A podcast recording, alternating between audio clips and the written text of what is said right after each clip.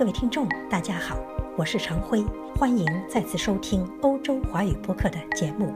在上次的节目里，主播继续就今年在佛光山元宵普茶会上发表的题为《浅看佛教传播与东方文化的互动》的演讲，探讨了佛教与文化的主题，尤其是中国的丛林制度如何影响禅宗对佛教的传播。佛教与中国文化，特别是道学、儒学和心学等，在融合过程中有哪些机缘？那么，中国的老百姓心中的佛教是什么样的？佛教与中国诗词等文学作品有哪些妙趣横生的互动？今天主播将继续与大家分享。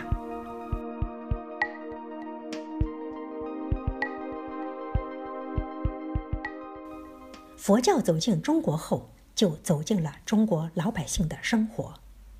老百姓生活中出现了很多相关的成语，比如“借花献佛”“前因后果”“十恶不赦”“味如绝辣”“空中楼阁”“皆大欢喜”等等。但是，中国的民俗文化有两个特点，一个是特别有烟火味儿。另一个是非常迷信神灵。中国老百姓一方面可以吃一道名叫“佛跳墙”的菜肴，另一方面又把佛教神灵化，求佛拜神。还有个谚语叫“临时抱佛脚”。佛教能够很快在中国找到文化思辨体系方面的知音，有一个原因就是它不同于其他宗教。它是无神的宗教，释迦牟尼也不过是觉悟了的众生。但千百年来，中国的寺院并非单纯的僧尼修行之地，而是顶礼膜拜神灵偶像的固定场所。大家都知道，天王殿里有四大天王，弥勒像为菩萨。大雄宝殿还供奉着释迦如来佛，有时左右或立药师佛、阿弥陀佛，或立迦叶佛、弥勒佛。三佛背面通常还供奉着观音菩萨。殿的四周可能还会肃立着罗汉像。中国的老百姓愿意在他们自己构想的佛教神殿里拜神，祈求凡事的安泰幸福、风调雨顺、福禄寿考。婚嫁生育、金榜题名、攘灾息祸等等，这里就不少迷信色彩了。其实佛教很入世，讲求人人都有佛性。禅宗讲顿悟成佛，密宗讲即身成佛，诸佛菩萨都只是在帮助众生去入禅悟、涅盘境界。佛教无异于帮助众生看清大千世界的苦。空无常、缘生缘灭、法我二空的一种教化方式，好比在帮助大家探索宇宙人生的奥秘，是一种人生教诲，而不是迷信。最让人慰藉的就是，这正是佛光山的人间佛教所倡导的。佛教与中国文学和艺术的缘分都很深，很多诗人、画家和书法家，比如怀素。寒山子、八大山人等等，都佛缘极深，还有无数精美绝伦的石窟、石雕、彩绘、壁画和雕塑等艺术珍品。这些中华文化的瑰宝，都在艺术魅力里闪射出佛法智慧的光华。中国的四大名著有三大都与佛教结下了不解之缘，比如前面所说的《西游记》里的猪八戒。明代的中国文坛小说繁盛一时，其中代表作有不少与禅宗关系密切，比如元末明初罗贯中所著的历史小说《三国演义》，开篇一首《西江月》的词是这么说的：“滚滚长江东逝水，浪花淘尽英雄。是非成败转头空，青山依旧在，几度夕阳红。”白发渔樵江者上，惯看秋月春风。一壶浊酒喜相逢，古今多少事，都付笑谈中。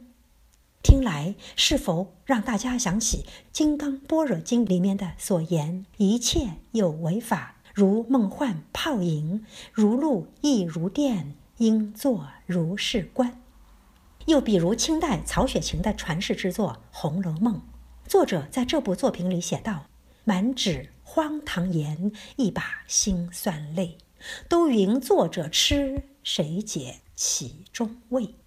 假作真实，真亦假；无为有处，有还无。这些警句好比《楞严经》里的“纯想即非，纯情即堕，身音失有，灭从色除”。而吴承恩所著的《西游记》，除了刚才讲到的猪八戒和沙和尚，孙悟空和唐僧就更是佛门里的人了。孙悟空的原型是唐朝的名僧车凤朝。车凤朝自幼习武，兵器是一根三十六公斤重的铁棍，相当于《西游记》里的如意金箍棒。车凤朝还曾奉命护送西游使团去西域，好比孙悟空护送唐僧西天取经，连两人的路线都很一致。《西游记》里，孙悟空曾在天宫做弼马温，车凤朝也负责西游使团的马队看护工作。事实上，车凤朝也因此得了马瘟，滞留在中亚的鸡宾国。幸运的是，鸡宾国法师精通医术，把他从死亡的边缘拉回来。车凤朝经历生死后大彻大悟，决定出家，跟从三藏法师修行。在天竺基宾国礼佛三十多年之后，车凤朝带着珍贵的释迦牟尼佛牙舍利和回向轮经、十力经等经书回归了大唐。唐僧更是家喻户晓了。这位《西游记》里的主要人物，其原型当然就是玄奘了。玄奘是唐朝著名的三藏法师，汉传佛教历史上著名的译师。他的俗名叫陈一。出生于洛阳侯村县，早在西夏时期的敦煌壁画里就有唐僧取经的故事，而且还有唐僧和形似猴子一般的人手牵白马，这些都被演绎进了《西游记》。其实，在晚唐、五代和南北宋朝间，禅宗还与平民文学结下了缘分。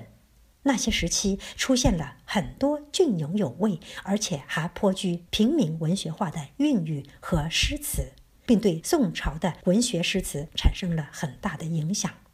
词坛一改以往风流迷恋之风，脱颖而出，多了佛家特有的清华绝俗、飘逸出群的禅境格调。比如南宋词人辛弃疾的词《鹧鸪天·石门道中》。山上飞泉万湖珠，悬崖万丈落深舞。已通交径行还哀，似有人声听却无。又比如他的有感：出处从来字不齐，后车方载太公归。谁知寂寞空山里，却有高人赋采薇。黄菊嫩，晚香枝，一般同是采花时。风儿辛苦多官府，蝴蝶花间自在飞，很有禅味儿。事实上，前一次主播讲到的禅宗在中国的丛林制度，对中国的教育文化也产生了不小的影响。比如，宋代以来，中国普遍实行的书院制度，就是借鉴佛教的丛林制度建立起来的。一度对佛教持排斥态度的儒家学者们，特别是自宋朝以后的理学家们，改变了原来的观念。